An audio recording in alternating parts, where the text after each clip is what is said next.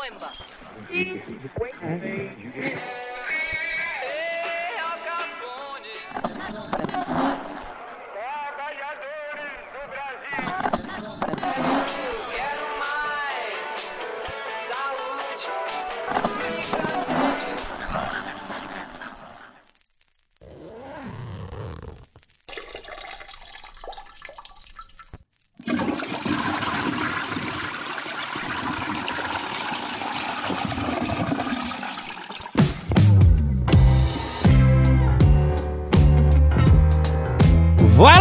Senhoras e senhores, queridos ouvintes do podcast, vencemos a, a odisseia do, do episódio número 100, duas etapas e fala de episódio atrás de episódio, uma confusão federal, mas vencemos isso e é isso que importa e cá estamos nós, mais uma vez.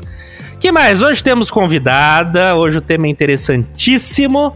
Já já falamos disso, mas quem lê o título do episódio já sabe, é sempre aquela mania de querer gerar um suspense onde não existe. Mas antes de apresentá-la, vamos ver como é que tá essa gente daqui. Neninhos, como é que você tá aí, meu caro? Ô, queridos, ótima noite a todos aí, como é que estamos? Por aqui tudo bem. Tudo pleno, tudo sereno, uma noite meio Poxa. fria, meio Ah, calorenta. delícia, né? Pra tomar um bom drink, um vinho. Um bom drink. Você tá tomando um vinho? Que você tá falando Não. assim? Eu, eu- é, então não fale que não tá não, não tô, não tô, não tô. É, não vem nos enganar, não. Escuta, bom, então você tá bem, isso que importa, fica mais tranquilo sabendo disso. E Cesarino, como é que tá? Cesarino também tá, tá em outro, tá em um ar interiorano, como é que é isso? Salve, salve, senhoras e senhores! Estou aqui para as bandas de Sorocaba, é, mais conhecida como Casa da Minha Mãe. Ah, fazia Hum. tempo que, eu- que a gente não vinha pra cá, né? Porque teve aquele lance da, da Karen, Covid, etc. E aí, agora é que estamos em terra firme, viemos aqui matar um pouco a saudade de Dona Nina e curtir um pouquinho o ar interiorano.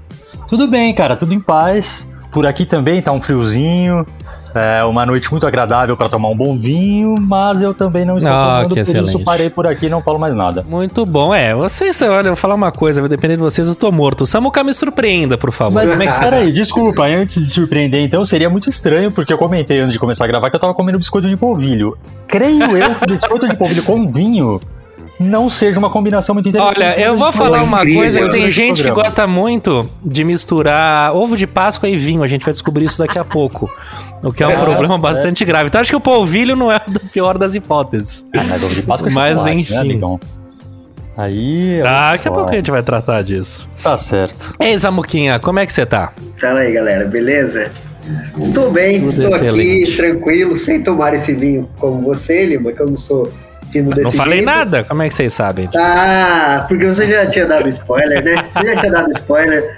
E tô aqui, né, apreciando a vista e saudando um pioneiro da produção de vinhos no Brasil, Brás Cubas, que produzia vinho nas regiões de Taubaté, nossa vizinha. Ah, aqui. que maravilha. Então, Ah, Tabaté eu tô- tá aí do lado, é verdade. Tô saudando o Brás Cubas aqui, que foi um dos produtores de vinho de mil anos atrás, mas foi um produtor. Quem, quem realmente fez o vinho produzido no Brasil foi, foram os, os sulistas, né? Os imigrantes, sulistas e tudo mais. Mas, Sim. mas Brás Cubas teve sua É, parcela, então eu vim É, aqui. esse bairrismo saudar todo a gente privilegia Saudar. Taubaté. Exato, exato. Vou privilegiar o Muito meu bom. bairrismo Mas daqui aqui. a pouco saberemos mais disso. Bom, Exato. pelo visto, algo me diz que falaremos sobre vinho hoje.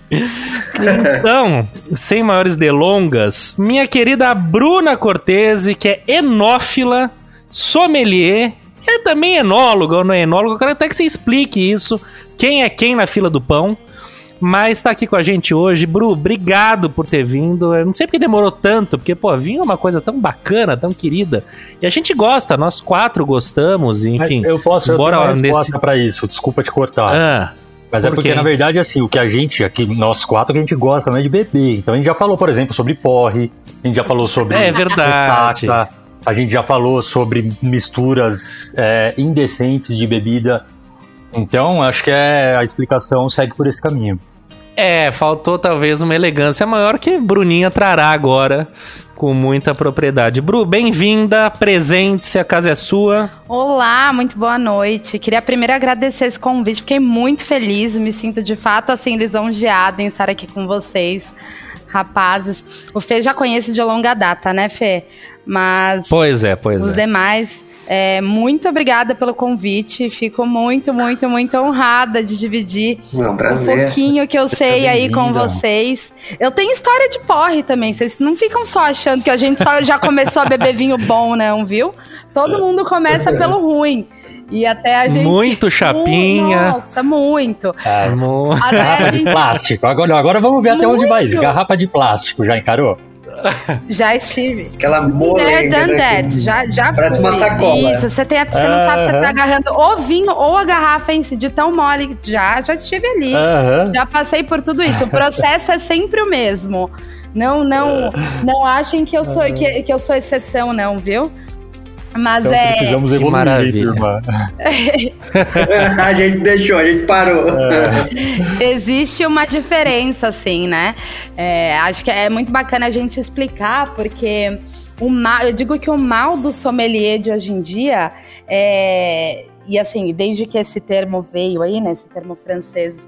É, quem é o sommelier, né? é. Vamos começar entendendo O isso. sommelier, ele é o especialista em harmonização, tá? Então ele é o cara que vai montar a carta de vinhos de um restaurante, ele vai entender é, quais são as características principais das uvas e por que que elas combinam é, com certo tipo de alimento ou bebida, qual é a química que acontece dentro da boca das pessoas, porque a gente tem ali o nosso pH, né? no palato e ele vai equilibrar ou desequilibrar, dependendo do alimento que a gente vai tentar a combinação. Então, o sommelier, ele é o entendedor do produto final, tá? Ele entende do vinho como um produto final. É ele quem vai determinar se esse vinho vai muito bem, né, acompanhar aquele prato ou se ele vai entrar em, des- em desacordo, né? Enfim, ele entende do produto Uhum. pronto. É que a harmonia, inclusive, a isso, harmonização é um termo muito muito vivo nesse papo todo. Também daqui a pouco a gente vai entender melhor o que, que é isso. Mas é isso, Tá. nessa combinação. O enófilo é o pingão, ou O não? enófilo somos todos nós, amantes do vinho. É Ah, são as pessoas é. que não somente bebem vinho por, né, só por beber, mas porque elas se interessam em estudar por conta própria. Então ele é o cara que vai fazer um curso por conta própria, ele é um cara que vai, que vai entrar ali, é, buscar algum tipo de conhecimento porque ele quer aprender, né?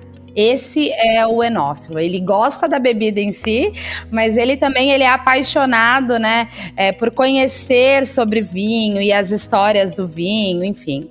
Ele é, ele é o A gente pode dizer, ali. então, que de repente o, o sommelier é o cara profissional da coisa e o enófilo é aquilo que tem, aquele que tem como um hobby, alguma coisa assim? Isso, ele, ele Ou é uma trabalha... relação muito rasa essa minha? Não, fa- faz sentido. O sommelier, ele, ele é o cara que, que, além de ser apaixonado de buscar o conhecimento, ele de fato se profissionalizou, né? Ele tira algum.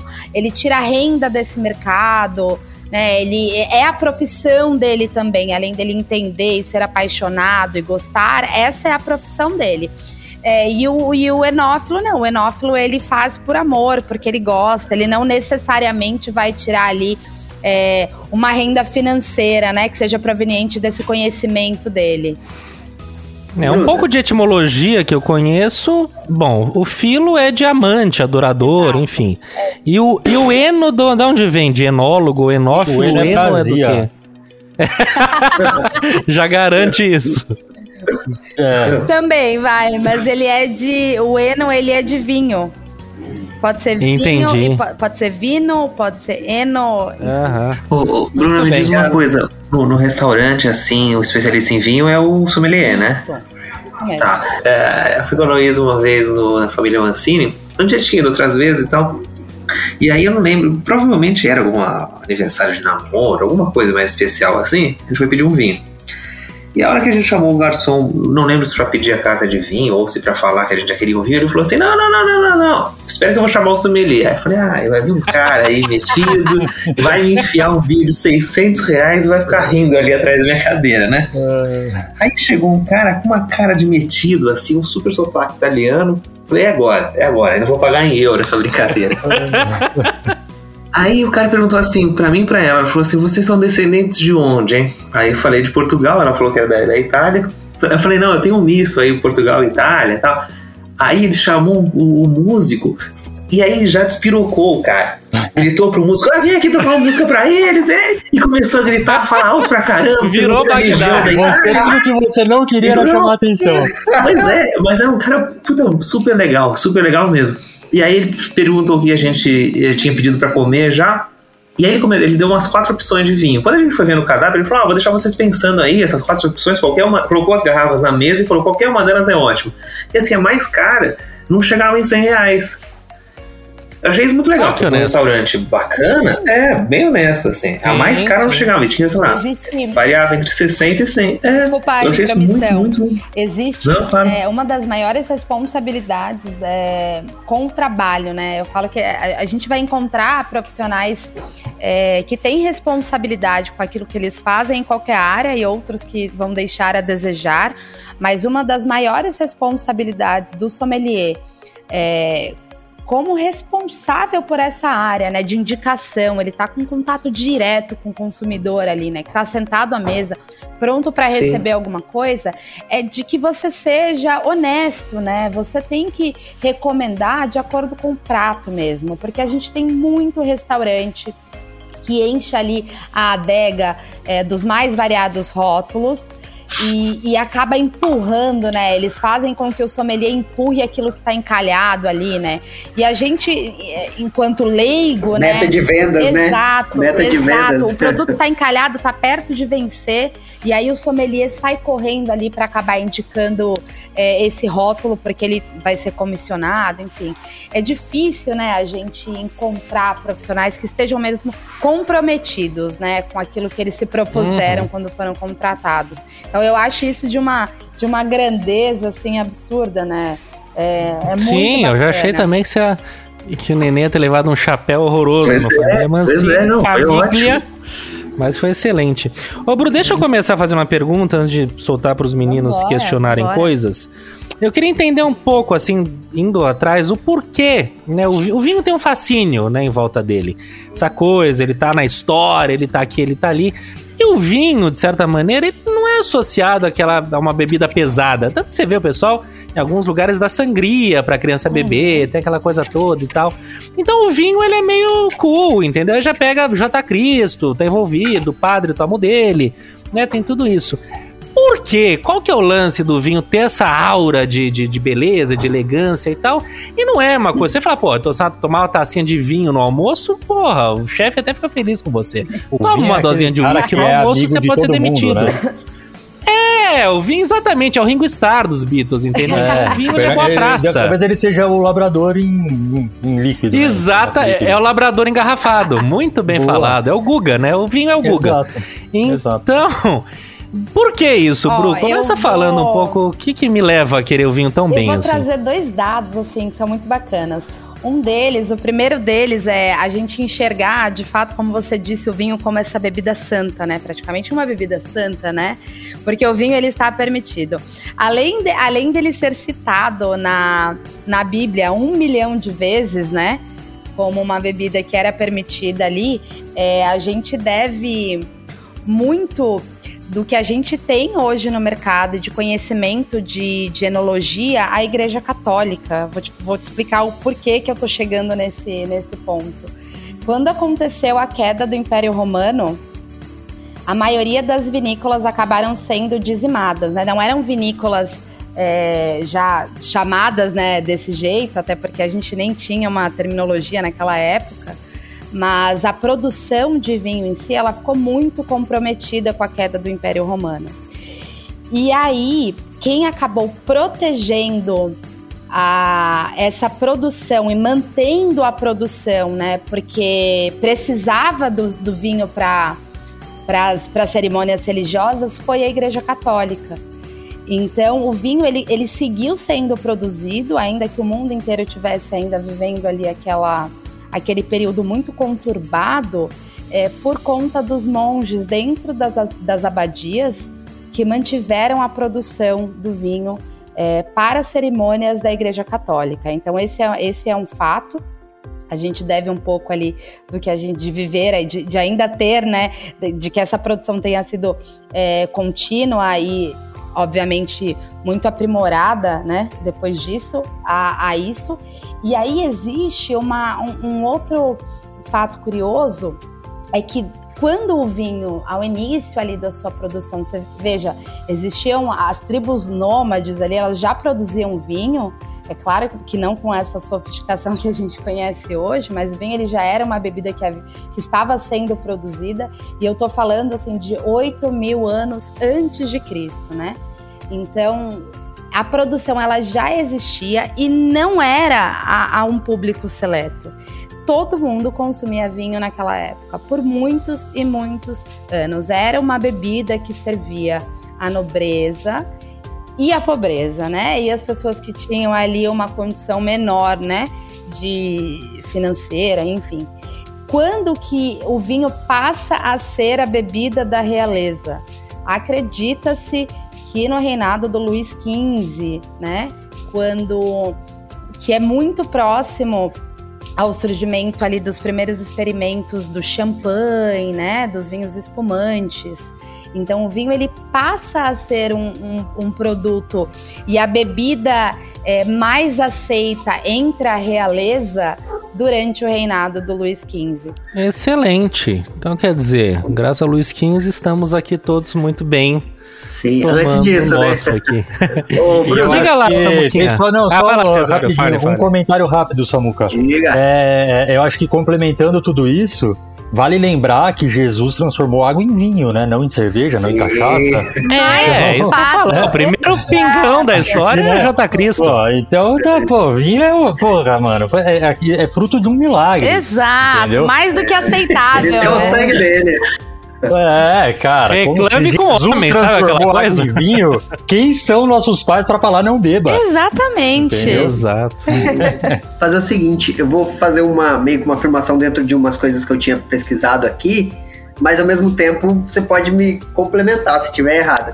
E depois eu vou fazer uma pergunta na sequência. Chamado oral, hein, Samuca? Vamos, Vamos lá. As duas tiverem, tiverem erradas, uma vai, pode estar errada e a outra é uma pergunta mesmo. eu vi que a questão do, do champanhe foi criado mesmo por monges, e, e o que eu vi foi, foram os monges cistercienses, uma coisa assim. Então, assim, foram eles que começaram essa criação. Não o que eles fizeram, mas foi a partir deles que começaram a surgir os espumantes na região de Champagne mesmo, da França. E a outra é uma pergunta sobre a questão dos, é, degustação horizontal e vertical. Eu queria entender um pouco mais sobre como funciona isso. Eu vi muita coisa, é mas não entra na minha cabeça. E aí eu queria ver se você consegue ser lúdica o suficiente para explicar para um, um jovem tonto. Bom, vamos não lá. Não significa é... beber em pé ou deitado, né? Exato, não é isso. eu achava que era isso, mas estava redondamente enganado. Vamos hum. lá, primeira coisa, né? Primeira o primeiro fato que você trouxe, de fato, você sabe quem foi é, o primeiro monge, né? O primeiro membro ali da, do clero a, a produzir o champanhe? Vocês todos já ouviram falar. Quem foi? De, tenho certeza absoluta. Nossa, é... Dica número um, hein? É, é o nome de um dos champanhes mais famosos do mundo. Foi algum Dom? Exato, Dom Perignon? Ele! Ah, grande Dom. Olha aí. É porque eu tô nesse ano espumante, entendeu? Daqui a pouco eu vou falar disso, então tô sendo reserva deveria de ser, né? Existe, existem, existem, é...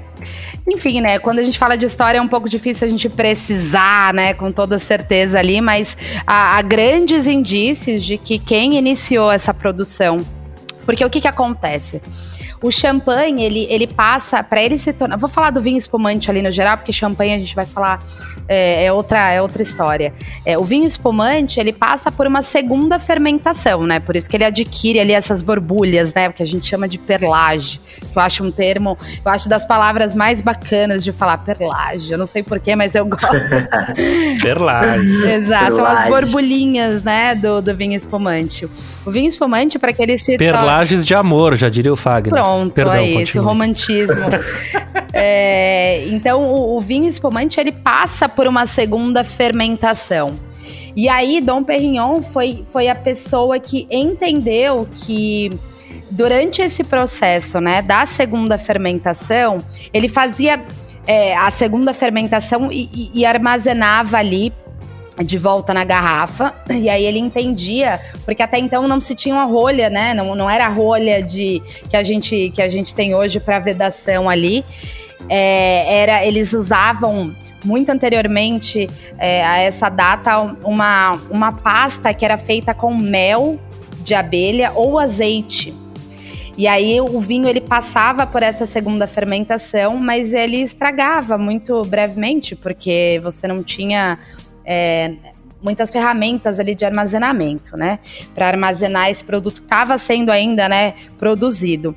E aí Dom Perignon foi, foi o responsável por fazer a, a primeira parte do processo de fermentação. Ele entendia que quando ele inclinava as garrafas a um ângulo de 90 graus, é, essa fermentação acontecia e todos os sedimentos da fermentação, né, as borras do vinho, elas acabavam indo para o gargalo e aí você apenas degolava o gargalo e você tinha uma bebida limpa. Então ele foi muito importante é, no processo para que a gente tenha a bebida que a gente tem hoje, né, que a gente chama de vinho espumante. Foi ele que, que entendeu uhum. ali é, a diferença que faria a inclinação da, né, do ângulo ali da garrafa, enfim. Sim, se eu não tiver enganado, a Vive clicou que colocou a ideia da, da, da foi da rolha? O que, que eles inovaram? Foi na segunda fermentação? Alguma, ou a fermentação tampada? Eles fizeram alguma coisa também. Eu não sei se foi a viúva exatamente, ou o marido dela, não sei bem.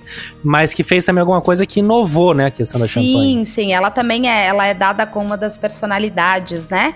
No, uhum. no mundo dos vinhos. É, na verdade, quando ela assume a vinícola ali, do, do Aí senhor é seu marido, coisa, né? exato, né? ela era, porque viver é viúva, né, em, em francês, Aham. e aí ela assume a vinícola do marido e, e ela, com perdão aqui da, da expressão, ela bota pra fuder ali dentro e, e, e, se torna uma das casas de produção de espumante mais famosas ali da, da França na época.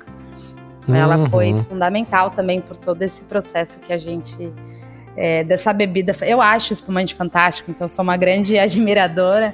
E vocês gostam de espumante, meninos? Ah, o Lima. Eu não tenho muita intimidade, é. Não, eu preciso introduzir isso na vida de vocês. É, eu, eu- eu não tenho muito nem opinião em relação a isso. Acho legal tomar e tal, mas assim, sou completamente ignorante. E, mas é o que eu ia dizer, o, o Lima tá, tá empenhado aí nesse ano a, a, a consumir mais, a, a comemorar mais com espumantes. Disse até que ia no sábado de manhã ia- Domingo. Ia, incluir o espumante no café da manhã. É pro domingo sei, ser tava borbulhante. não, Neto, eu vi um cara falando isso que o Gugu, o falecido Gugu, ensinou pra ele. Falou: olha, começa o dia tomando uma belíssima taça de champanhe, que seu domingo vai ser maravilhoso.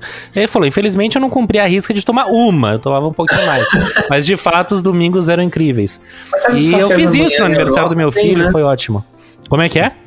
Desculpa, os cafés da manhã na Europa geralmente tem, né? Um... Famosa mimosa. Espumante. Mimosa. É a mimosa, que é É. suco de laranja e champanhe, né? Exato, Espumante, exato. enfim. Eu prefiro a minha pura. Agora, eu, mas eu tô nessa. Eu até comentei com a Bruna também. Ela falou: é champanhe porque sim. É porque sim, entendeu? Eu não quero muito motivo. Eu quero. Exato, Exato. frase da minha assunto. vida. Porque sim. Champanhe por quê? Porque, Porque sim. sim. Apenas beba, aprecie. Exatamente. Eu fiquei muito feliz que no mesmo momento em que eu descobri que eu até fiz um post disso, um stories, que o Roberto Carlos tomava um whisky que eu tomo, ele fez também uma festa, não sei o que, e, e para ele tinha Vive clicou pra, pra elite da festa, mas pros convidados em geral, que não estavam no camarote dele, tava, tava servindo o Freixenet, que é um, é um macava, né, Uhum. espanhola, enfim, de região de Barcelona, que eu acho fascinante também, muito gostosa.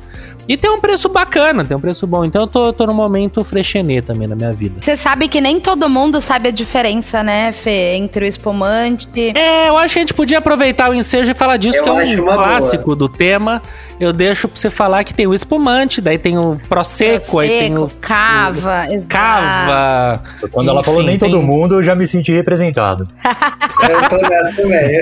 Antes da gente entrar nisso, responde o Samuca na questão da, da, da degustação horizontal e Verdade, vertical. ele me perguntou. Porra. Desculpa, Que eu também tô com isso. Depois a gente já vai direto pra questão do espumante. Vamos lá, degustação vertical é quando você pega um vinho, tá? É o mesmo vinho com diferentes safras. O que, que eu quero dizer? A hora que você olhou ali no rótulo, o vinho é o mesmo, o produtor é o mesmo, é exatamente o mesmo vinho. Só que ele- esse produtor, ele, ele lançou uma safra de 2018, uma 2019, uma 2020, uma 2000. Entende? São safras de. A safra. Vocês sabem, é, é Uhum. claro que é safra? É a Da colheita uva, da uva? Ele é o ano de colheita, exatamente. Ano de Sim. colheita, Tá. tá. Então você vai pegar o mesmo vinho com safras diferentes.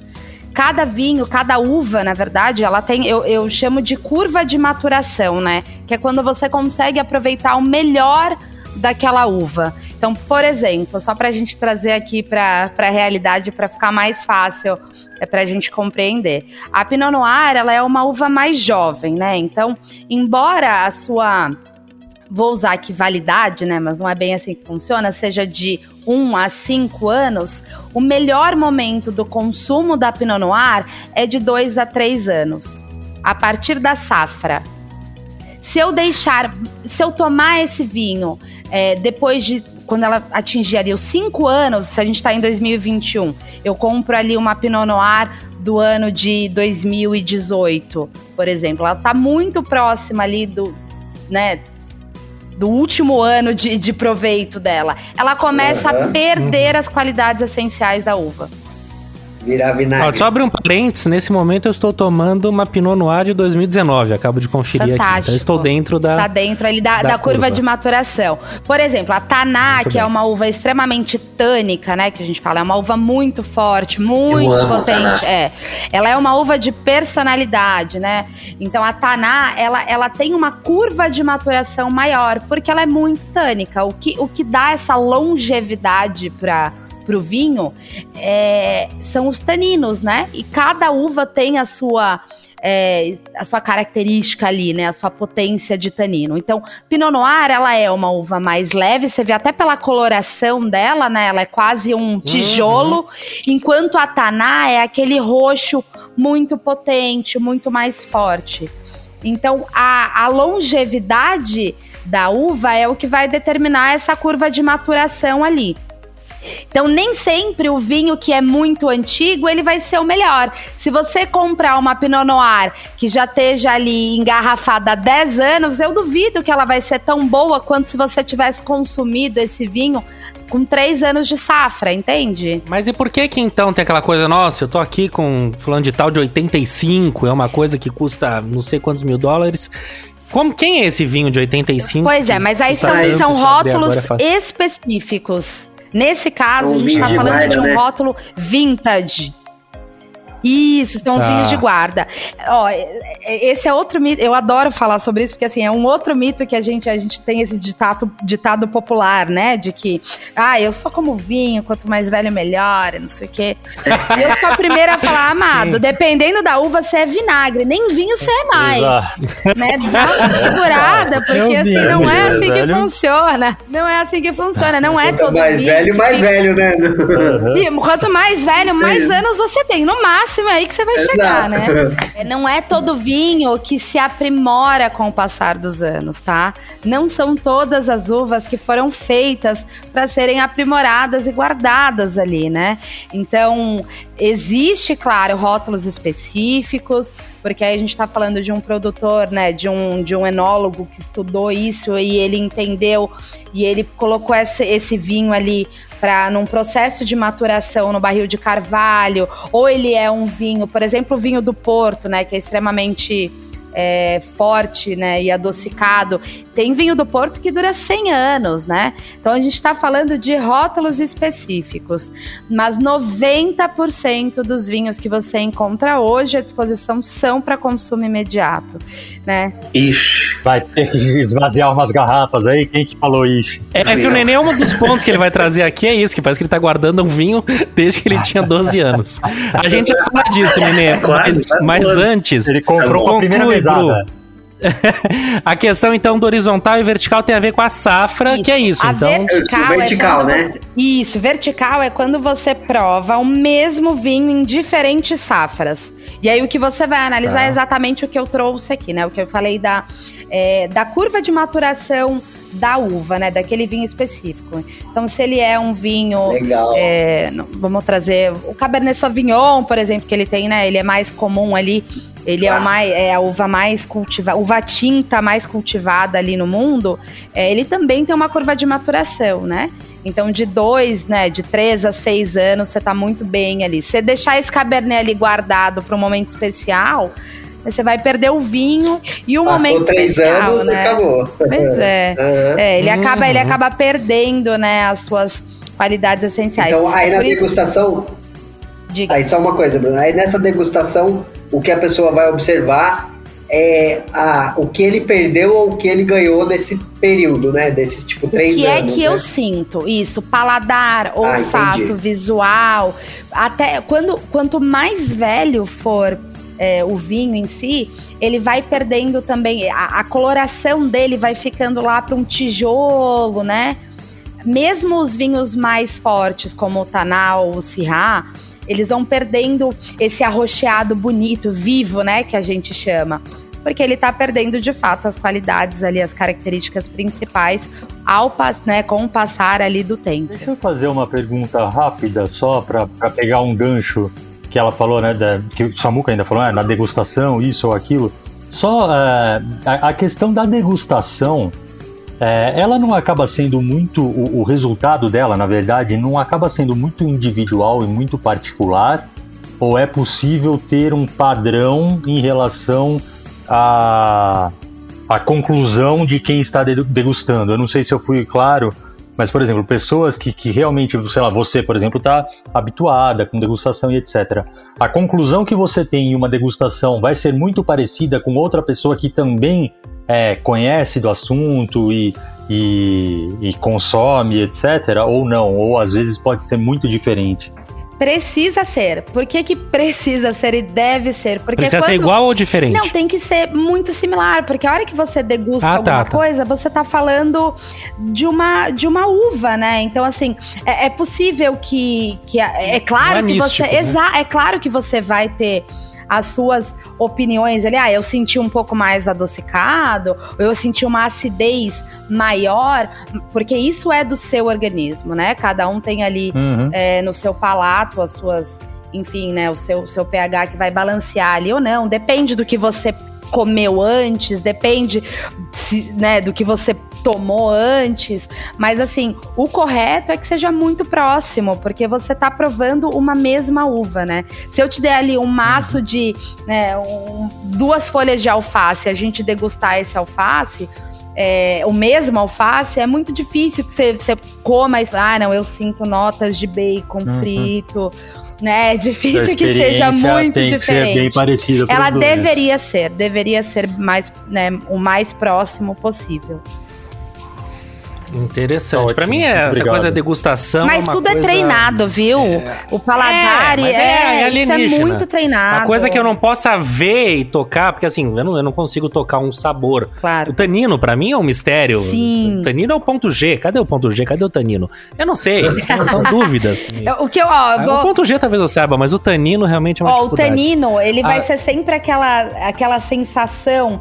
Ah, Eu tinha uma, uma professora na faculdade, ela dizia que o tanino é a sensação dos soquinhos na, na- no céu da boca e na bochecha. Aquela sensação de amarrar. Eu falo da, da, da manga verde, né? Da, da Ah, banana verde. A astringência, né? Aquela coisa que tá Sim. agarrando Caju é ali. terrível, nossa. Faz Caju sentido. Caju, exato. Samuca, a, a questão das degustações ficou clara? Quem é quem? Faltou o Faltou horizontal. horizontal, deixa eu concluir. Ah, É que a gente acabou engatando ali na outra pergunta. ah, não, isso é um perigo nesse programa. Se você não ficar atenta, quando você vê, a gente tá falando Porto Seguro em 88, um pileque que eu tomei, você vai ver. Desculpe. Vamos lá. Então, a vertical, só pra gente pontuar que a vertical são safras diferentes de um mesmo vinho, né? Ok. Quando a gente fala da horizontal, você tem vinhos da mesma safra, Certo. mas uvas diferentes. Então você vai pegar ali um, um rótulo de Cabernet, um Pinot Noir, um Taná, um Syrah e por aí vai, com a mesma safra e uvas distintas.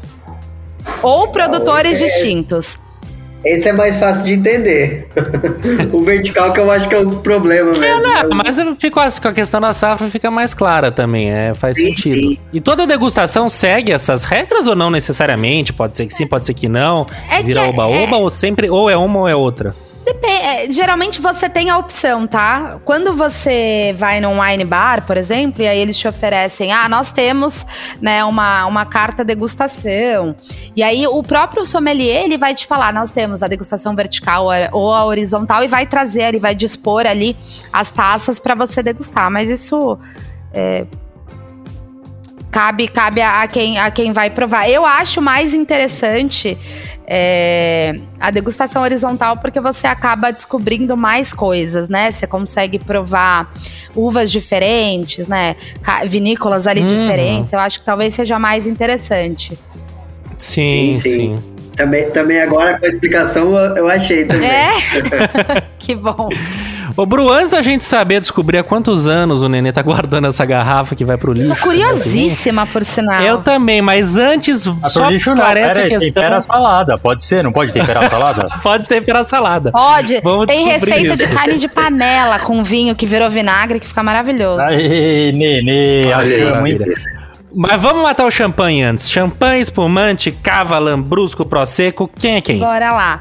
Existe uma outra frase que é muito, é, muito dita ali, né, no meio dos, dos xenófilos, né, da galera que gosta de beber vinho, falar de vinho, e que é que todo champanhe é um vinho espumante, mas nem todo vinho espumante é um champanhe, né? Perfeito. E por quê? Porque o champanhe, ele, ele só é chamado champanhe, ele só pode ganhar essa denominação uma vez que ele seja produzido pelo método de vinificação chamado champenoise, que é um método tradicional, e que seja produzido em champanhe, né?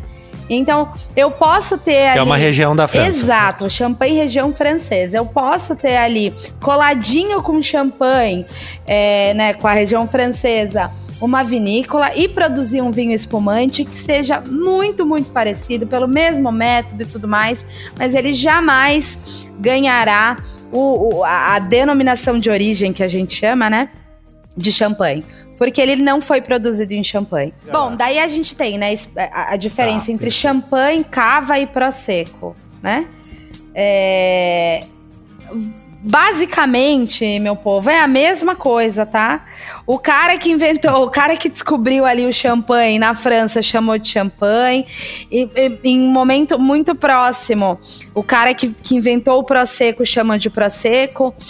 É, e, e na Espanha foi a mesma coisa, tá? O que, que vai diferenciar? O prosecco, ele é geralmente feito por um outro método de vinificação, que se chama asti. Então você tem o champenoise, você tem o charmat, você tem asti. São três métodos de vinificação para champanhe, para espumantes. Então o prosecco ele é feito é, com por esse método asti e ele utiliza outra outra uva, mas o processo em si, né? Eu diria que o produto final ele é basicamente a mesma coisa, né? Muda muito pouco. E aí a gente tá falando de Tá. denominação de origem mais uma vez, né? Que esses países lutaram tanto ali para conseguir colocar no rótulo, né? E de- determinar ali aquele pedaço de terra ali de terroir, né? Tão específico. É mais uma burocracia danada, é mais Seria. um jogo de É político do que É qualquer coisa degustativa. São todos bons iguais. Sim, o champanhe vai ser sempre um bom champanhe, mas tem muitas coisas boas também para além das fronteiras Sem dúvidas. Champanhe Oase, certo? Sem dúvidas. Muito bem. Vamos seguir pro Nenê. Daí quando, Cesário, eu sei que você vai querer questionar sobre o vinho brasileiro no mundo, aí a gente aproveita para falar também do espumante brasileiro, se ele tá bem quisto ou não. Mas Nenê, conta pra gente que cato É de garrafa é essa que você tá guardando. Tá, vou voltar rap- rapidamente então. O que aconteceu? Foi no auge dos meus 14 ou 15 anos, assim. É, eu não lembro se eu li uma notícia, aquelas coisas, sabe? Ah, vinho achado no porão da avó de 1.500 vale 12 milhões de reais. Aquelas coisas, eu não um sei. investimento, então. Aí eu falei, bom, Aí o cara é foda, o cara é do Excel, não tem investimento. jeito. É, eu, É. O Nenê é investimento em nosso tudo que ele faz. Cara, é ele, é. velho. É o nosso Nenê. que isso? Eu falei, pô, vai ser um. um- E gente- isso era o quê? 2005, 2006, muito perto da virada do milênio, né? Eu falei, daqui a poucos anos vai ser incrível ter um vinho do milênio passado. Aí tava começando ali a, o e-commerce, né? Achei no submarino uma garrafa de um vinho português que chama Pegos Claros, de 1999. E tava na época, se eu não me engano, por volta de 50 ou 60 reais. Eu adorei comprar, porque veio super bem embaladinho, assim. Ele veio numa bolsinha inflada. E a gente até testou com uma outra garrafa de vinho, jogar no chão, não quebrava. Achei incrível aquela, aquela embalagem. É, Ah, e tá até hoje esse vinho. isso já faz o quê? na casa dos 15 meus anos? pais, uma gavetinha. É, faz 15 anos, é isso mesmo, é isso mesmo. Não, mas ela é de 99? Então, ele é de 99. eu Então, comprei ele- ele. Ah, não, então Isso. importa isso, Então- ele tem 22 anos. É, Exato. Um tem jovem. 22, é isso mesmo, é isso mesmo. É um jovem, é verdade. Ele já pode beber o vinho dele, né? Ele já pode se Quando você beber. chegar, a garrafa vai estar vazia. É? Perfeito. Agora, É, então, Bruninha do céu, faz algum sentido isso ou ele tá fazendo alguma loucura? Olha, Tá- se ele tá não vinagre, se- pelo- gente, eu tô, eu tô louca, pelo amor de Deus, me manda depois essa a foto desse rótulo. Por favor, eu Manda, quero fazer real uma análise do rótulo pra entender. É, por ser um vinho português, se ele, se ele for um vinho Ah. fortificado, né?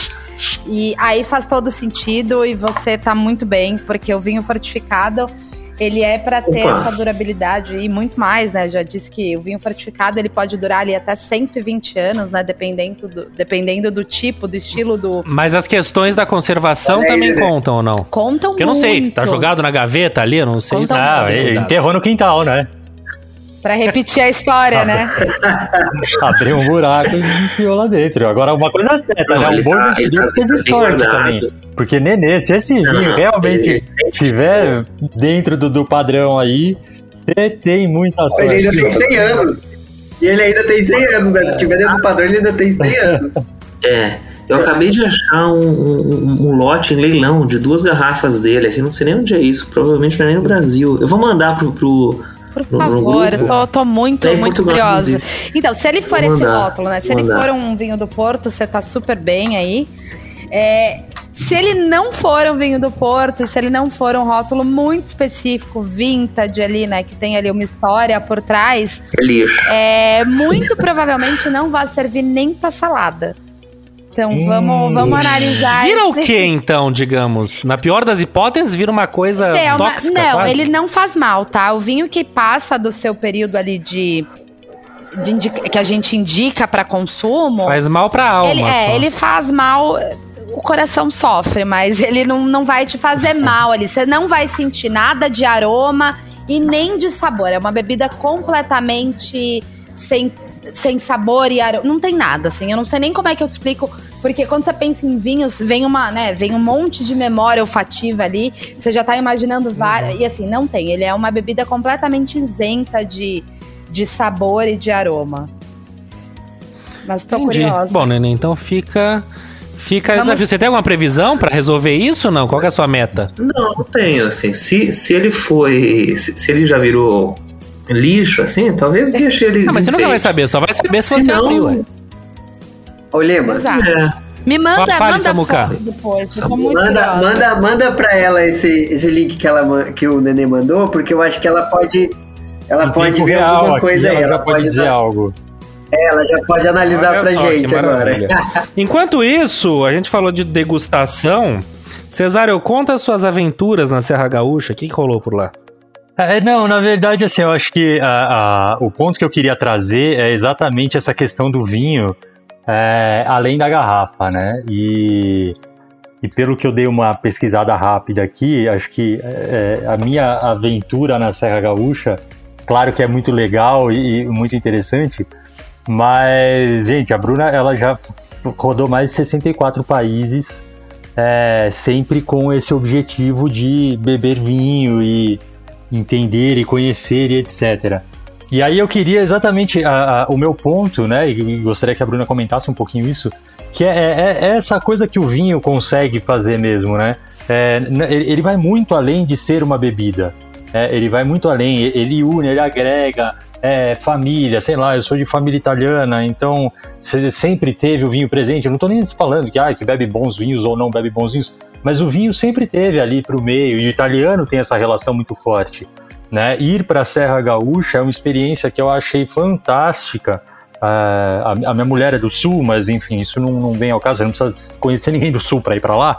Mas é porque eu acho que traduz muito isso que eu estou colocando aqui, sabe? É um povo muito receptivo, é, tem muito afeto em tudo, é, não estou falando só das vinícolas, mas também dos restaurantes e, enfim, pessoas que você conhece por ali, sabe, que estão ali há, há, há, muitos anos, muitos, muitos, muitos anos. É, as gerações mais novas saem de lá, vão estudar e voltam para lá para aperfeiçoar tudo aquilo.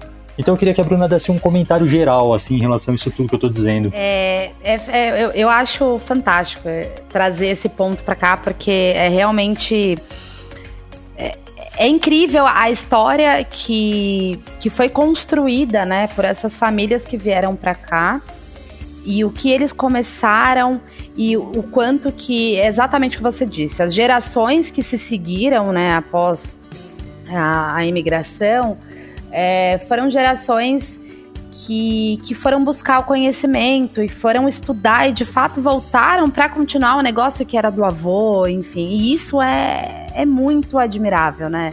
É incrível que se continue uma história, né? E que tenha tanto valor. Embora eu tenha viajado, né, por todos esses países e tudo mais, e de fato degustado ali vinho de, de todos os lugares possíveis, que eu fui, não degustei na Tailândia, não consegui achar nenhum vinho local ali, mas é, quando a gente fala do Brasil e da produção de vinho, é, é muito pouco valorizado, né? A gente tem um problema em valorizar todo produto que é nosso, essa é a primeira coisa, e, e o mundo, às vezes, o restante dos, dos, dos demais países acabam até dando mais valor do que o próprio brasileiro, né? A gente não, não tem orgulho da nossa história ali quando, quando a gente fala de produção local, né, nacional. E nós de fato temos assim produtos é, em relação à qualidade, assim, é, entregas dignos mesmo, de apreço. Como... Uma vez que Exato. a gente tem uma Argentina, um Chile aqui do lado também. Qual é qual é o melhor produto que o Brasil produz para o mercado de vinhos espumantes, tá? Por quê? O Brasil. Ah, aí, exato. E é mesmo. E olha é aí, mesmo. Porque assim. Meu bolso agradece. o Brasil, ele. A gente tem um solo que é muito fértil, né? E o vinho, a videira em si, a vinha, ela pede um solo empobrecido. Ela pede um solo xistoso. Aí a gente está falando da, da viabilidade de você manter aquela plantinha ali viva em condições de gerar bons frutos, né? É, então existia, sempre houve uma dificuldade na, na, produção de vinhos aqui no Brasil por conta do solo. Nosso terreno ele é muito diferente. É... E que louco, né? Por ser bom demais, exato, ele acaba sendo bom é, é, Exato. Você vê que nem tudo que é bom para mim é bom para você. Isso vale para todas as outras coisas do mundo, né? O solo que é ideal para plantar banana, laranja e alface, ele nem sempre vai ser um solo ideal para uva de vinificação, que aí é outra história. A gente produz os melhores sucos de uva do mundo, porque a gente tem solo para isso, o nosso produto é muito bom.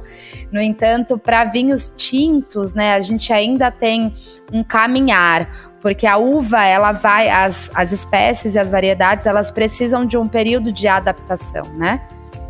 Então, as uvas que são, as espécies e variedades são feitas para vinificação não são aquelas que a gente consome em natura. Né? São outras variedades, que são as vites viníferas. E a vite vinífera, ela é uma variedade que, que pede um solo diferente. Ela precisa ali de um empobrecimento do solo, infelizmente. E o Brasil ainda tem adaptado muito e tem melhorado muito Veja que até 1990 a gente não praticamente não existia no mercado mundial de vinhos, tá? A nossa produção passou a ser um pouco mais reconhecida e melhor apreciada de, 20, de 15, 20 anos para cá. Então, Mas a questão do espumante. Faz bem, faz bem espumante. Ah. Faz muito bem. Mas, mas o, o porquê disso é essa questão justamente do solo, então, que ainda não é o suficiente. Do solo e da variedade da, da uva, Fê. Quando tá, o espumante perfeito. ele trabalha com, com diferentes uvas, né? É, a gente faz, faz muito espumante com chardonnay, que é uma uva, uma casta branca, e faz hum. com a Pinot Noir, que é uma tinta mais leve, né? Sem, ali sem a adição da, da casca, que é o que vai dar a coloração. Então, a, a, Chardonnay e a Pinot Noir, elas, elas se adaptaram melhor. Então, é por isso que os nossos espumantes são melhores e mais apreciados fora, fora daqui. É, não, só ia complementar que eu acho que assim, a experiência né, de ir pro Vale do Vinhedo, ali, Serra Gaúcha, etc., é, é, é muito bacana. Eu, por exemplo, não, não, não, manjo nada. Eu acho legal e é... E, e, e sou um, um, mero curioso em relação à vida, não é nem a nada específico. Mas é legal porque é isso, porque aí você tem contato com um produtor pequenininho, você tem Sim. oportunidade de conhecer um produtor já, meu, cara que, que é grande, que exporta, que, que, que tem aquilo de uma maneira mais profissional. É, sabe, é, uma, é um, um ecossistema próprio ali muito bacana, sabe? É muito interessante. É fantástico. A hora que você conhece esse senhorzinho que começou ali a história dele no mundo dos vinhos, quando ele trouxe para cá tudo que ele sabia, porque o pai dele ensinou lá na Itália, e aí ele vem para cá, ele traz toda essa história. É, você, você, você entende que a produção de vinhos para ele está muito longe do, do fator financeiro. Ele tá fazendo o que ele gosta de fazer e o que ele faz de melhor entende?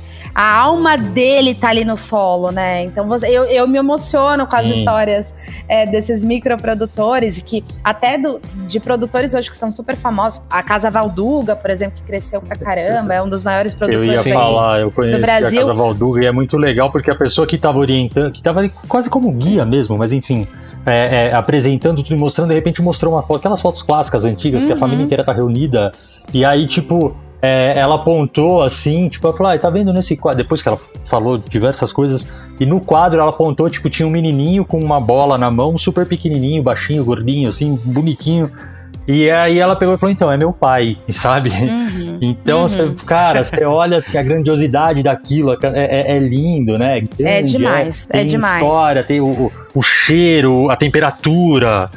É muito legal, é muito legal.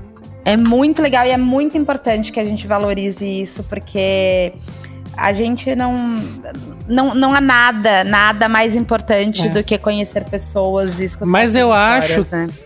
que falta também nesse sentido, além da, do complexo de vira-lata, porque se é brasileiro não presta, falta talvez uma educação e uma publicidade. Se eu for de falar, gente, por A mais B é bom. Sim. É bom. Sabe aquela sim, coisa? Sim. Eu acho que alguns anos é, atrás, o vinho argentino também não era. Né?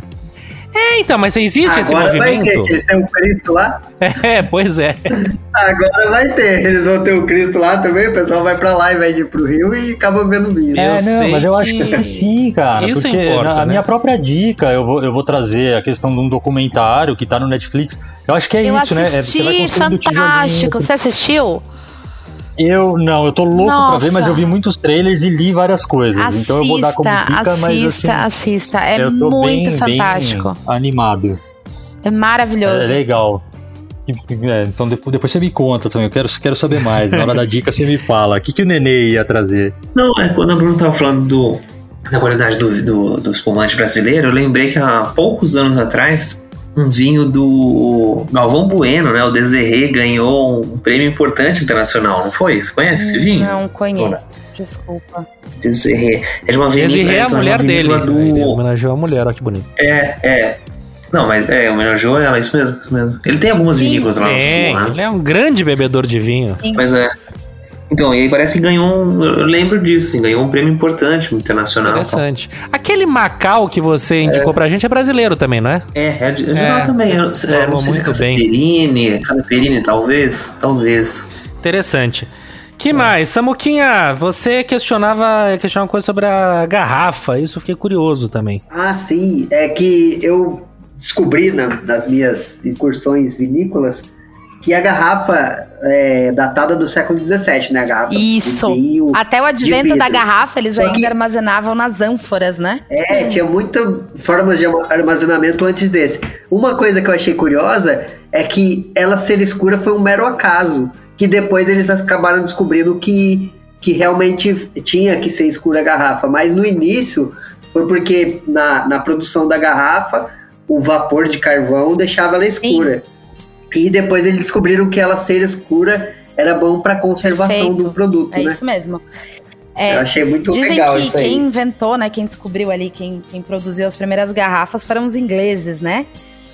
E, e porque, o porquê dela ser escura, você pode perceber que a maioria das garrafas que são escuras são para vinho tinto, né? A maioria, os vinhos rosés e vinhos é, brancos, ali, não falando dos espumantes, eles são todos garrafas de vidro transparente, né? A maioria deles, pelo menos. Por quê? Porque o vinho tinto, ele, ele pede uma. um- ele, ele tem algo, uma série ali de, de maneiras, né? De, de, de pontos para melhor pres- preservação, né? Então a conservação do vinho tinto, ele.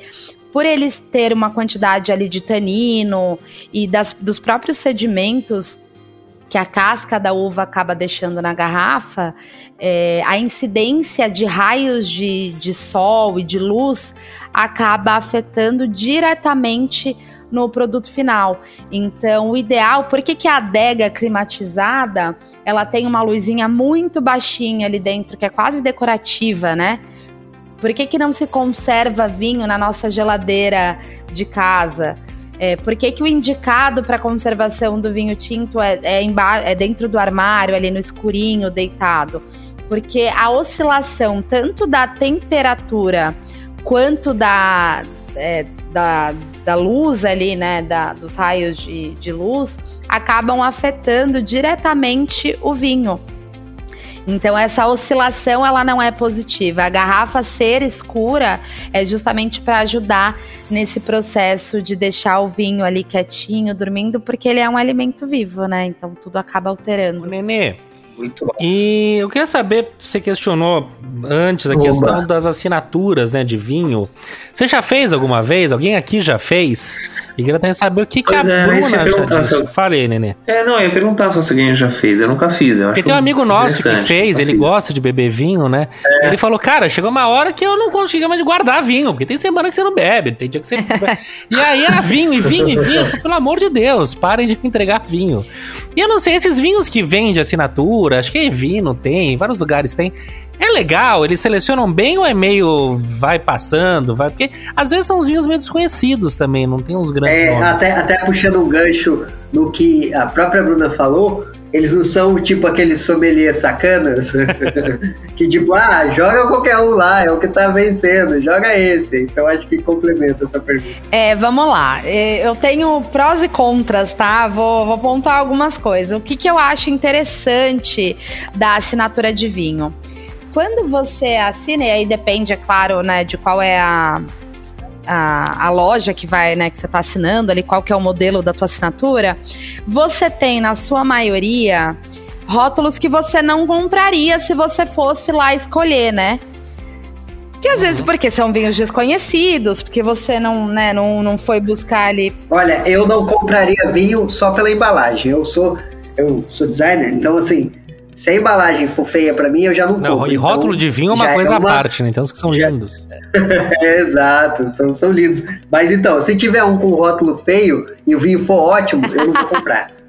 Aí eu caio nessa, entende? Então, não faz todo É, o que, que acontece? Quando você compra, quando você faz a assinatura, dependendo do, do modelo ali, eles vão te mandar dois, três rótulos por mês, né? Ou chega lá a caixinha com quatro, cinco rótulos. Mas é basicamente a mesma coisa que você entrar ali no, no, no pão de açúcar, numa promoção danada, e aí você se empolga e vai botando as coisinhas na, no carrinho e você não sabe o que você tá comprando, né? Então, é claro, eu já tive sorte de- de de escolher vinhos, né, de receber vinhos bacanas. Mas ali no montante do mês, você fala, poxa, esses dois foram muito legais. E esses dois são ok, né? E tá tudo bem também, né? Que eles não sejam todos excepcionais. Porque aí não, não seria viável também para a empresa, né? Existe esse outro... É, por que, que a pessoa vai te propor mandar ali o teu wine box numa assinatura de 50 pau por mês, te mandando quatro rótulos que custaria 800 reais, né? Óbvio que não, né? Existe grandes cha- chances de que, para que seja um negócio viável, que eles vão mesclar, né? Você vai receber vinhos que são ok, tá tudo bem, e outros que vão ser bacanas. É, se isso vale a pena ou não, você vai decidir ali depois, é, depois que você adquirir um pouquinho mais de conhecimento. É, eu ensino, eu tenho um curso. Não, não queria falar disso, mas é só pra gente puxar aqui o gancho. eu Não, mas eu quero muito que você fale disso, já pode falar, eu ia te perguntar isso, porque o que você tem não é um clube do vinho, Fala no sentido que você vai- que deve. É, eu não, eu não mando rótulo, porque eu acho que o que eu te ensino. é, como é que funciona o seu clube do Exato, vinho? Meu clube do vinho é, são, é um curso, é um, é um curso muito completo, ali com 48 aulas, é, fora a revista digital que chega uma vez por mês na sua casa, cada uma contando de um, pra- de um país produtor. Então você tem Novo Mundo, Velho Mundo. é, a gente faz sorteios mensais de acessório, rótulo, tem viagem para vinícola. Eu não te mando o rótulo, por quê? Porque a- a- uma das coisas mais importantes que eu te ensino no meu método é a comprar o seu vinho. Então, Uhum. eu Que te legal. ensino a esquecer rótulo, marca. Não, você vai comprar por cinco passos que são a única coisa que importa. É o que mais importa. É, é o famoso ensinar a pescar, né? Você não dá o Exato, peixe, a hora que eu te ensino, exato, eu te É, ensino boa, isso aqui. Suzana. O que, que adianta eu falar pra você, olha, compre este rótulo, este rótulo é fantástico. Aí você vai caçar mercado, você vai online, você não vai achar, porque às vezes vai sair do mercado, e aí? Né? Quer dizer, se, se você não tiver aquele rótulo, você não vai tomar teu vinho?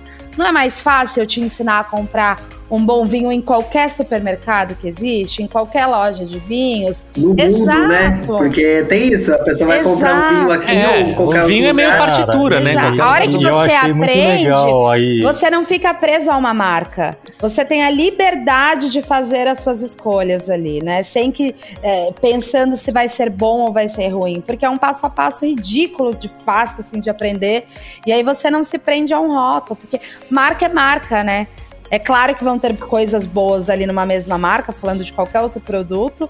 A hora que você sabe comprar pela matéria-prima, é, você não esquece mais, né? Então, pra mim, isso é Não, mais e além importante. de tudo, a Bruna ainda, ela, ela ainda fala se você tá pagando caro ou barato. Se você der uma passadinha nos stories dela, ela tá ali mostrando, falou, ó, o preço tá acima do mercado, tá abaixo do Exatamente. mercado. Dedo Então, duro, eu sou, eu sou o dedo duro. Eu vou falar, isso aqui não tá valendo Mas a é pena, hein? incrível, cara. É, mas é muito A Bruna legal tem uma coisa Caramba. maravilhosa, que ela tem um lado artístico também, que ela, ela fez uma vez um, como pegar na taça de vinho, que é fascinante, eu vejo aquilo quase É. todo dia de manhã, para o dia começar bem.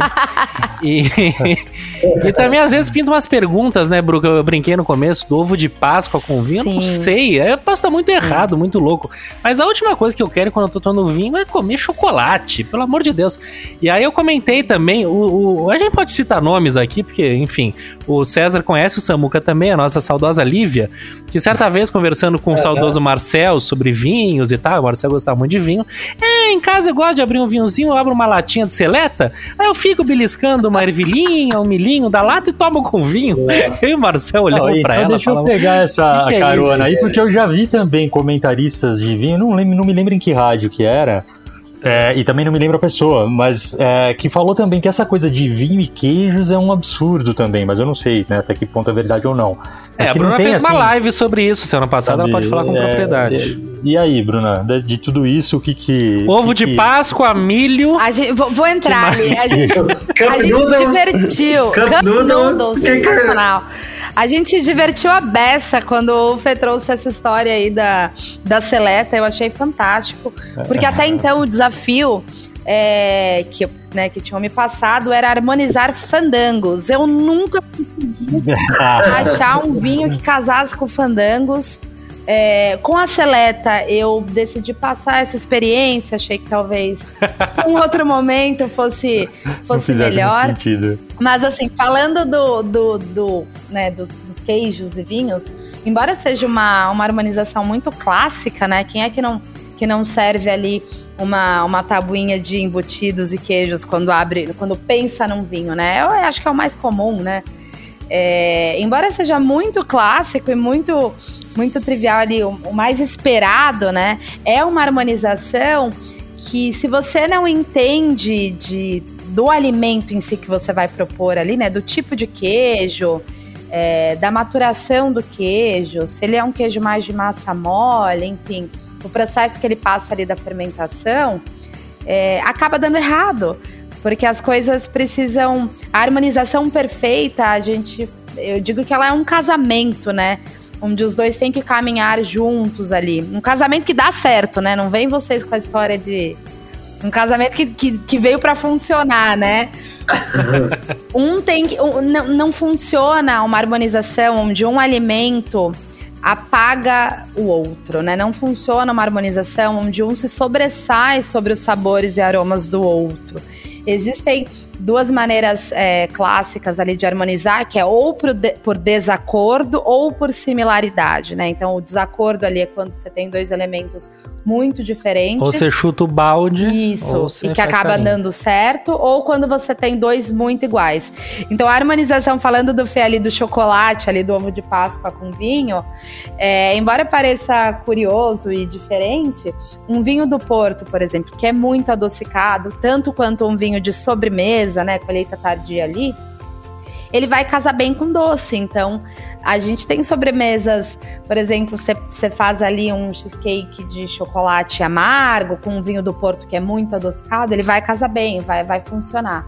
Você tem ali teu ovo de Páscoa de chocolate branco com um, um vinho feito, né, de, de moscatel, que é uma uva muito já naturalmente adocicada, ele vai acabar acompanhando. Se é a melhor escolha ou não, aí cabe a qualquer um, né? A gente pergunta pra moça da seleta ali se ela gosta da, da seleta com vinho, tá tudo certo, né? Tem um cara. Chapinha com Pronto. É, não, tem um cara na rádio que na Alfa, eu acho, ele fala de vinho e tal, não sei se ele é francês que ele é. Ele tem uma frase clássica dele que ele fala: o melhor vinho é o vinho que você gosta. É Exato. bonito isso. É um pouco disso, porque a gente fica cagando muita regra e tal.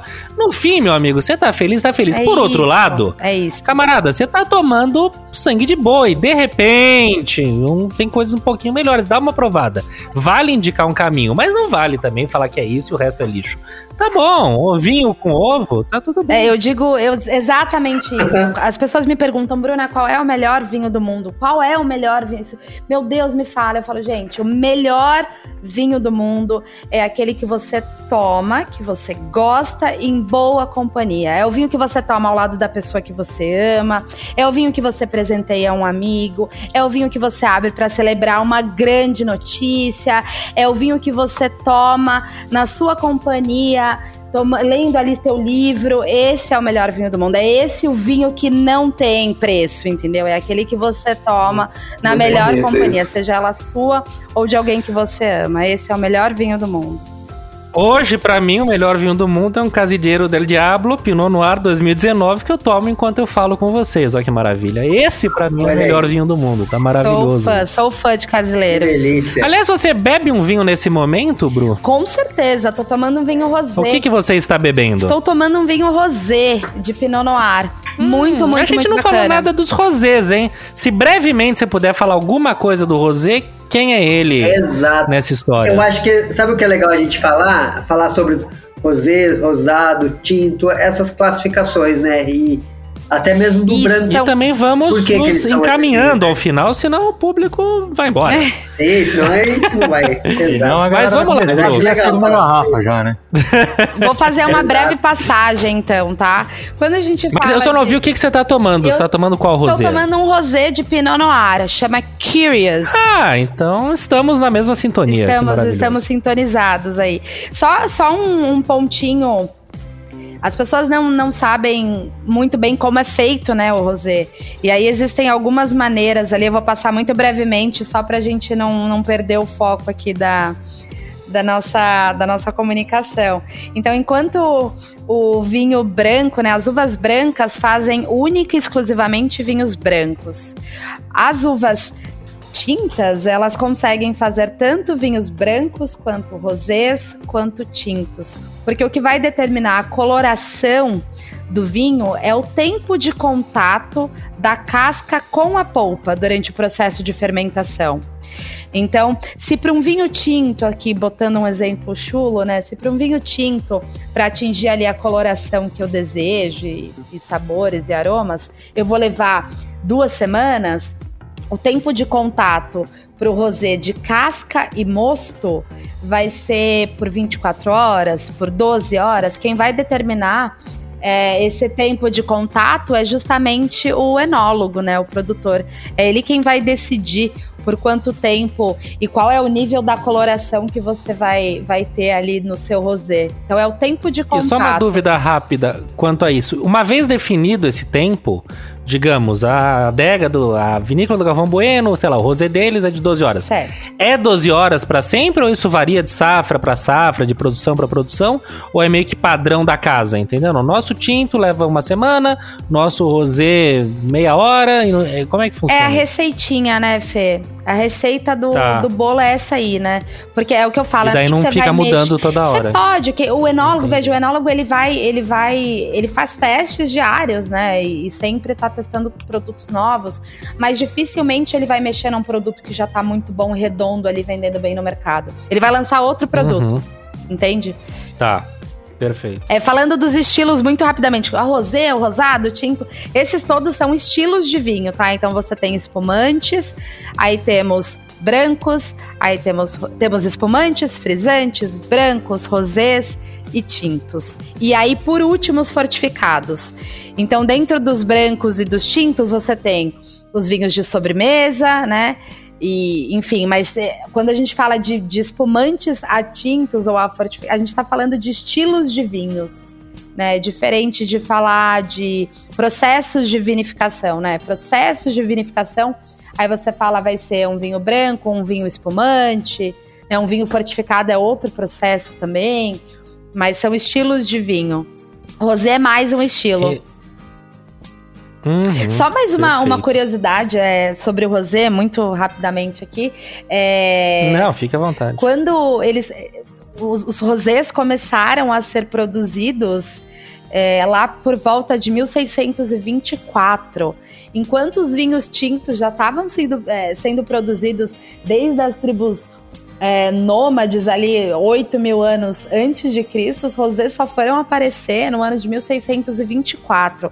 Então foi um longo Então, Pois jovem, é, foi um longo processo até que se chegasse ao vinho rosé. E no início, por que, que as pessoas falam Tem cara de ser pouco? cagada, não tem não? É, então, por que, que as pessoas falam muito pouco sobre o vinho rosé?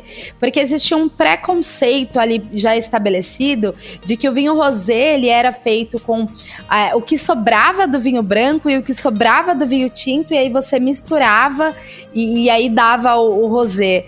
Então existia ali um, um preconceito já formado de que era um, era um vinho produzido com uma bebida de baixa qualidade. As pessoas demoraram a entender que, é claro, hoje você também pode fazer, embora seja menos comum, também existem vinhos rosés que são feitos já com o vinho branco pronto e o vinho tinto pronto, e aí se mistura para atingir a coloração e o sabor desejado. Mas a grande maioria dos, das vinícolas, elas produzem dessa maneira, né? No tempo ali de contato Uhum. de fermentação. Então existia um preconceito com, com relação ao vinho rosé, por isso que ele demorou a cair aí na graça do, do povo. Não, o vinho rosé, ele tem o aspecto do verão. Ele é uma Sim, coisa maravilhosa. Ele é, ele é o verão engarrafado. Eu falo isso, ele é, É. o verão engarrafado. A hora que você abre ali, você, É você já se imagina no Caribe, né? Ali. Eu lembro de ter tomado poderoso. muito rosé na África do Sul, que foi um país forte em vinho, né? Sim. E era barato, é aquela coisa. Eu lembro assim, de eu sentar em qualquer lugar, eu e a Valesca. Cara, vinho rosé e ostra, mas comendo ostra como se fosse salame, sabe aquela sim, coisa? sim, sim. E ostra, sim. muita ostra e vinho, e que maravilha. Eu sou super até fã dos vale citar- também. É, ele é incrível. E da, da- brevemente da África do Sul, que foi a única vez que eu fiz uma degustação de vinho na vida. Eu fiz inclusive umas três seguidas. A gente pegou um tour, foi mudando de vinícolas. Que bacana. Chegamos no último sem conseguir falar. Mas foi, foi incrível, uma coisa ótima. Abre, vai tomando. E, pô, você sabe, pô, tô na África degustando vinho. É muito interessante, é de muito bom tom. Muito e que legal. mais, minha gente? Mais alguma coisa pra encerrarmos? Se deixar, se todo mundo abrir sua garrafinha e ficar nesse papo furado, a gente fica aqui até mais ou menos a hora do almoço. Mas Provavelmente. podemos. 12 horas Então, depois, dizer, com três garrafas derrubadas aqui do lado. Que maravilha. Que delícia de papo. Já não falando nada com nada, É, harmonizando chapinha com fandango. Pronto, A gente fantástico. quer ver onde a gente ia chegar. É isso. Minha gente, Esse seria o fim. Bru, vamos. Eu acho que a gente não tem hoje folha dupla e papel lixa, que é o momento em que a gente faz críticas Temos, temos, ao temos. noticiário. Temos? Então nós temos. Temos. Bru, te convido pra você ficar mais 10 minutinhos com a gente, tem isso. O tempo Vamos é papel todo lixo e de folha vocês. dupla. será um e prazer. depois tem dicas. É, e Bru, vai pensando aí, já já, alguma dica. Ah, qualquer dica. Ah, li um livro ótimo, é uma dica. Ah, tem uma garrafa ótima, é outra. Pensando em alguma dica que você queira dar no final, que a gente sempre dá uma diquinha. E o César, por exemplo, vai falar do tal do seriado, o filme, eu não sei o que é da Netflix. Tá. Mas vamos lá então. Folha, li, folha dupla e papel lixa, que entre a vinheta.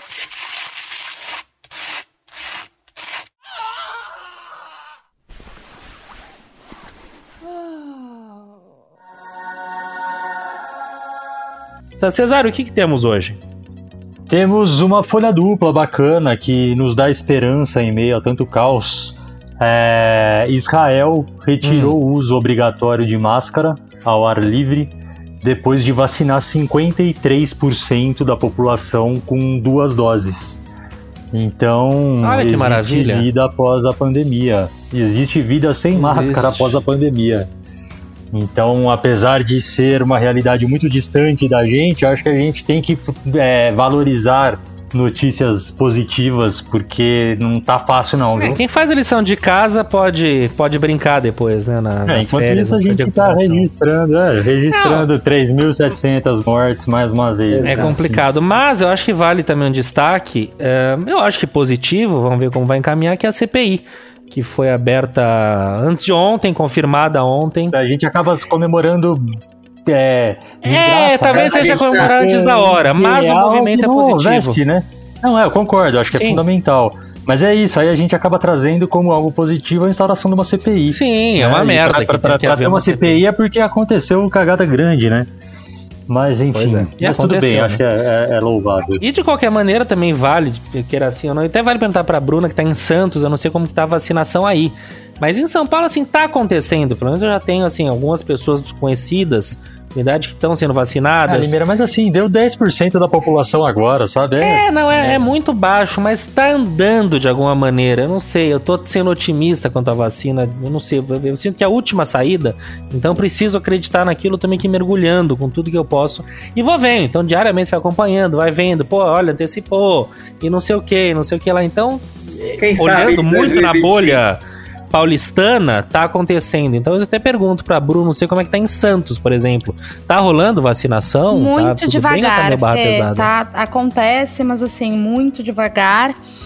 E a gente tá vivendo esse caos, né? Acho que, como todos. Todo o restante ali do, do país, acho que alguns estados de uma maneira um pouco mais acelerada, enfim, mas em Santos tá bem, bem devagarzinho, viu? Tá complicado. É, é, eu entendo, Lima, quando, quando você fala da questão da gente é, valorizar cada, cada dose e que não é uma dose de álcool dessa vez, porque essa a gente valoriza sempre. Mas, mas é isso, né, cara? A gente, a gente acaba entrando num, num buraco tão profundo, tão profundo, tão profundo, que a gente acaba tendo que celebrar Hum, migalhas, não, é sabe? verdade. É verdade. Então, eu não quero também, porra, puta programa bacana desse. Bora, É, segue vamos fechar. jogo, Vai, Cesário, vamos segue terminar em jogo, cima. Vamos, é. vamos embora que. Exato, vamos, vamos pra Que cima. vamos maravilha. Então vamos às dicas, minha gente. Vamos às dicas. WC Indica. Quem começa? Começa o Nenê, que o Nenê falou que não tem dicas hoje. É isso, Neninhos? Nenhuma dica? Nenhum vinho pra comprar e guardar? Nada? Ah, não, eu tinha, eu tinha separado um, um- site, um aplicativo que chama Make Me a Cocktail, né, o rabinho de galo. Ah, É, que, que, que- eu testei ele não achei muito bom Qual que é a proposta de alguns outros testes. assim. A proposta era a seguinte: você, você lançava, ele colocava ali nele ah, os ingredientes que você tem em casa.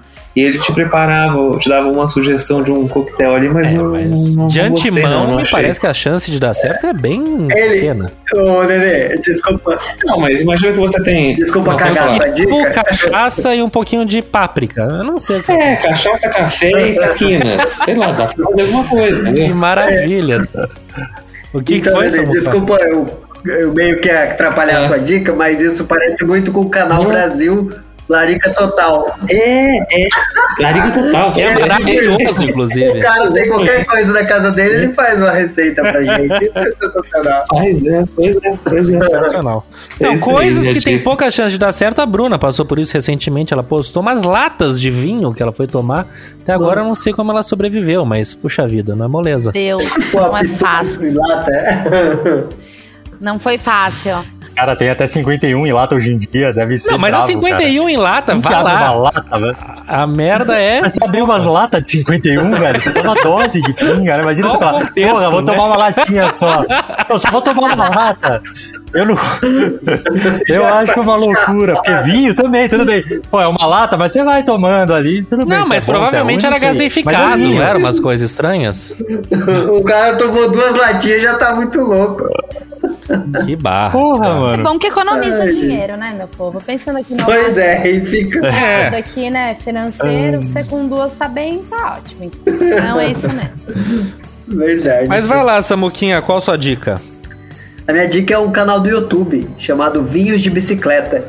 Não sei se a Bruna conhece, mas é do sommelier Rodrigo Ferraz. Conheço o E é sommelier, mas não conheço o canal dele. Já vou até... Olha que legal. você. Olha, você conhece. Eu conheci o canal e não conheço o sommelier. Você conhece ele e não conhece o canal. Então vamos lá. É Vinhos de Bicicleta o nome do canal e é desse sommelier Rodrigo Ferraz, que não por bairrismo, mas eu acabei descobrindo depois de um tempo que ele é daqui de São José. Então é mais uma. A Samuca Mais me um vem todo, programa você coloca alguém de São José, dá sempre uma maneira. Não, eu não eu é, não tô sendo exato. bairrista, eu só tô falando porque eu acho muito engraçado. Às vezes nem, tem coisas que eu nem sabia. Eu acho que, eu, acho que eu No comecei. foro de Teresina, que eles falam que tudo é da grande É, Matão, da né? grande São José. Eu da- Você é é, ligação, Eu- ligação do. Juru Não com o não. presidente, né, por Não, acaso. Você viu os, os OVNIs que, que, que, a, que, a, que a NASA esses dias Foi daqui, reconheceu, que são verídicos? Não, saíram de São José. É, tá- Foi, foi daqui, você não sabia, não?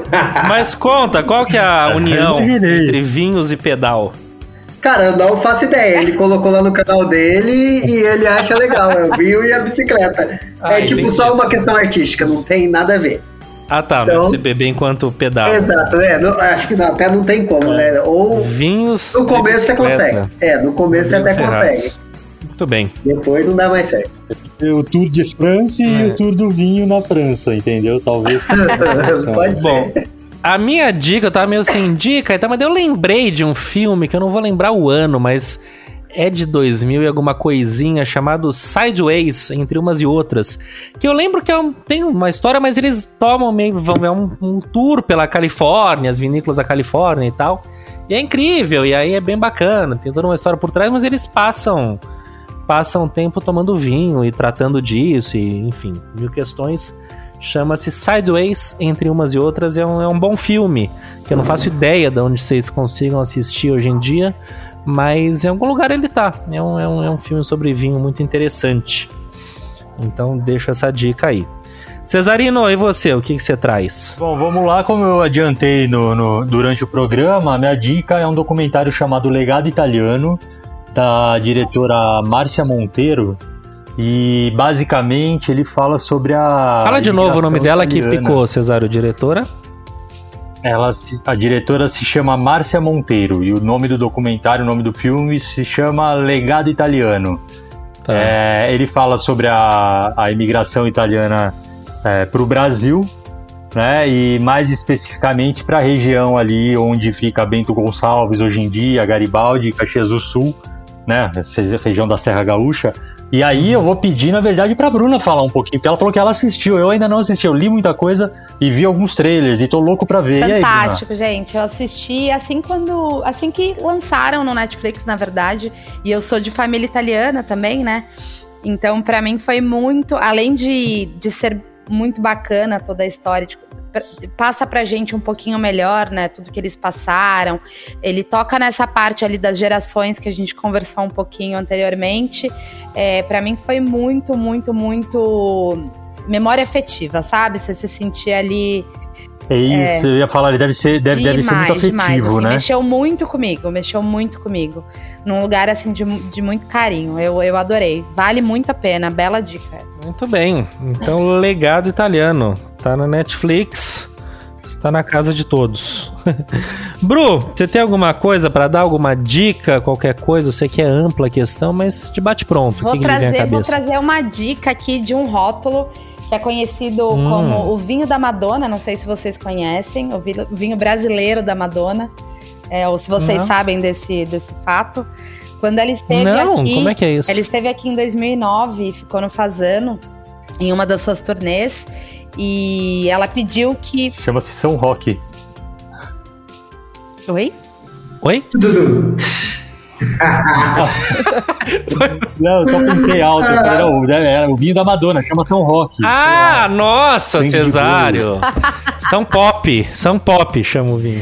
E, Vai, Bruna, pelo amor de Deus, É, não dê ouvido a esses, essas pessoas. alto. Ah. e aí ela pediu que o sommelier indicasse um, um vinho enquanto ela estava ali no hotel.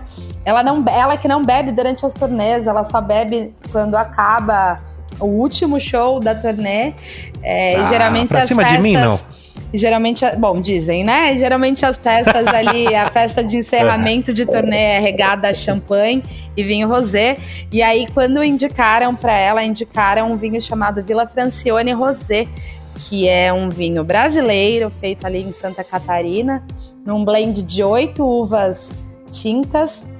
É, e ela se apaixonou pelo vinho, pediu caixas e mais caixas, que obviamente é, não pagou um real por isso, e ficou conhecido aí como vinho da Madonna. Hoje ele custa, a garrafa de 750ml custa em média ali 70, 75 reais, o que para um vinho rosé brasileiro é um valor já um pouquinho acima ali do mercado, mas fica a dica, vale a pena provar. Vila Francione Rosé. Mas você já provou? É eu bom? provei, é bom, é bom. A gente tá pagando até hoje o porre da Madonna. Não, então, isso que eu ia perguntar. Será que tem como a gente, sei lá, descobrir quanto será que custava e fazendo a equivalência de tempo, etc e tal, né? Mas de quanto será que ele custava antes da Madonna adotá-lo como seu, né? Porque, É, meu, eu- imagina, com a certeza julgar- tem uma a julgar- valorização, né? Falando aqui de, de preço de mercado, os vinhos rosés, que não são nada né, específicos, não, não é nenhum rótulo especial, eles vão custar ali de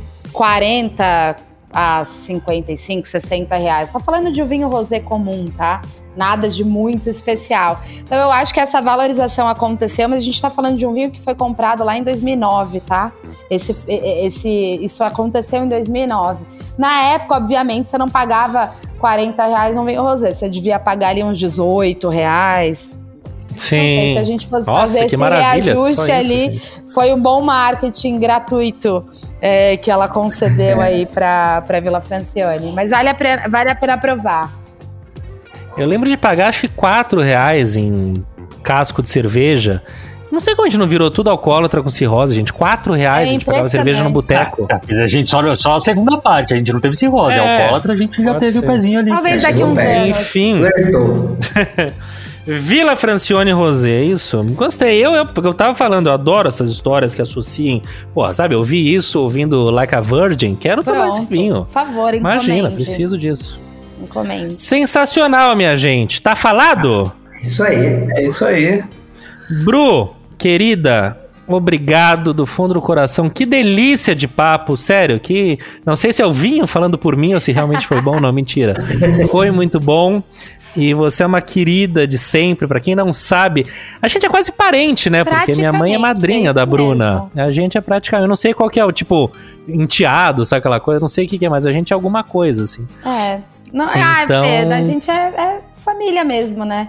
A gente passou é isso, grande é parte bom. da nossa infância um colado no outro. E eu queria Exato. muito agradecer o convite, fiquei super emocionada.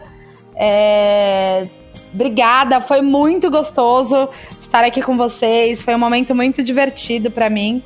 Espero que tenha sido Sim. bacana pra vocês também. Muito obrigada Não, pelo foi espaço. ótimo, foi instrutivo. Excelente. Imagina, obrigado você, Bru. E escuta, e quem tiver quiser te achar, como é que faz? Meu Instagram, B Cortese Hum. com ZI. Tem o Facebook, mas B não de utilizo. B Bruna. de Bruna Cortese com ZI. Cortese com Lá ZI. Daí lá, muito pessoal, te conteúdo encontra. bom. Muito conteúdo gratuito, meu povo.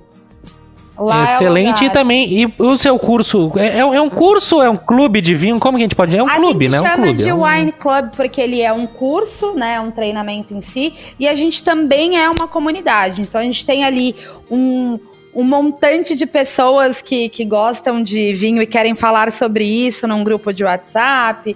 É, os cursos são todos feitos é, na plataforma digital, então você assiste quando puder, a hora que puder. É, são aulas que são lançadas uma vez por semana. Inclusive, a primeira aula do clube vai ser lançada amanhã. Tá em preço promocional, tá muito completo, o conteúdo é bem bacana. Vale a pena dar uma olhadinha, Muito bom. pelo menos no que tem de disponível ali no Instagram, que tem bastante conteúdo gratuito. E no seu Instagram, o pessoal já consegue achar isso, certo? Já consegue encontrar, inclusive toda sexta-feira a gente faz uma live. O Fê já esteve presente em algumas delas. É, toda sexta-feira às 8 horas da noite tem live lá no Não, é muito bom e é um gatilhozinho pra você tomar uma junto. É muito Ah. bom. E não vejo a hora de passar essa confusão pra gente beber junto. Que é o que você falou, a gente passou a infância junto, mas a gente nunca tomou um pileque Pois junto. é, tamo Então na... temos esse que é o nosso fazer isso. momento agora. A hora que esse corona foi embora, é isso aí, é o que não, vai ter. por favor. Vai, a gente vai Isso, tomar. Preocupante seria se vocês passassem a infância juntos e tivessem tomado um pileque, né? Exatamente. Nossos Aí, aí fizeram eu isso pela gente. aqui, eu falei, é, eles, eles foram. Eles estavam mais à frente, né? Vamos dizer assim. Eles estavam. Tá Muito certo. bem, minha gente. Samuquinha, um beijo na alma. Valeu, galera. Valeu. Obrigado, Bruno. Valeu por tudo aí, gente. Cesarino, beijos mil. Beijos, beijos a todos, obrigado pela companhia. Bruna, foi um prazerzaço. Volte mais vezes, será sempre muito bem-vinda. Temos muito a aprender e a beber. É isso.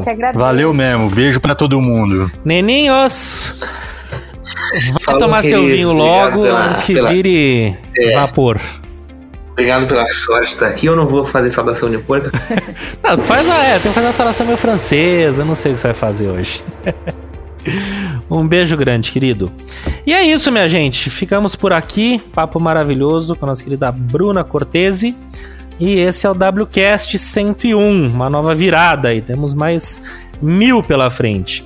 Beijo grande. Quem quiser falar com a gente já sabe, é o wcastpodcast.gmail.com. WCast é uma produção da Li Souza. E eu sou o Felipe Lima e semana que vem estaremos aqui de volta, como sempre. Beijo na alma de todo mundo, valeu, obrigado, minha gente. Tchau, tchau. Uh! Valeu. Tchau, tchau. Tchau. Falou!